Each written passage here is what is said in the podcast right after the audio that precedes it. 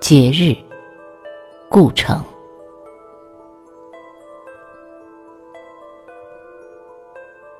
节日对孩子来说，就像一块大圆蛋糕，上面落着奶油的小鸟，生气的样子非常可爱。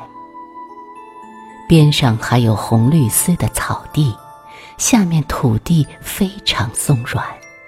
一枚跟随太阳的金币，正在那里睡觉。为了寻找明亮的幸福，孩子悄悄清了下餐刀。没有谁怪这种贪心，世界本来属于他们。我们把世界拿在手里，就是为了他们放好。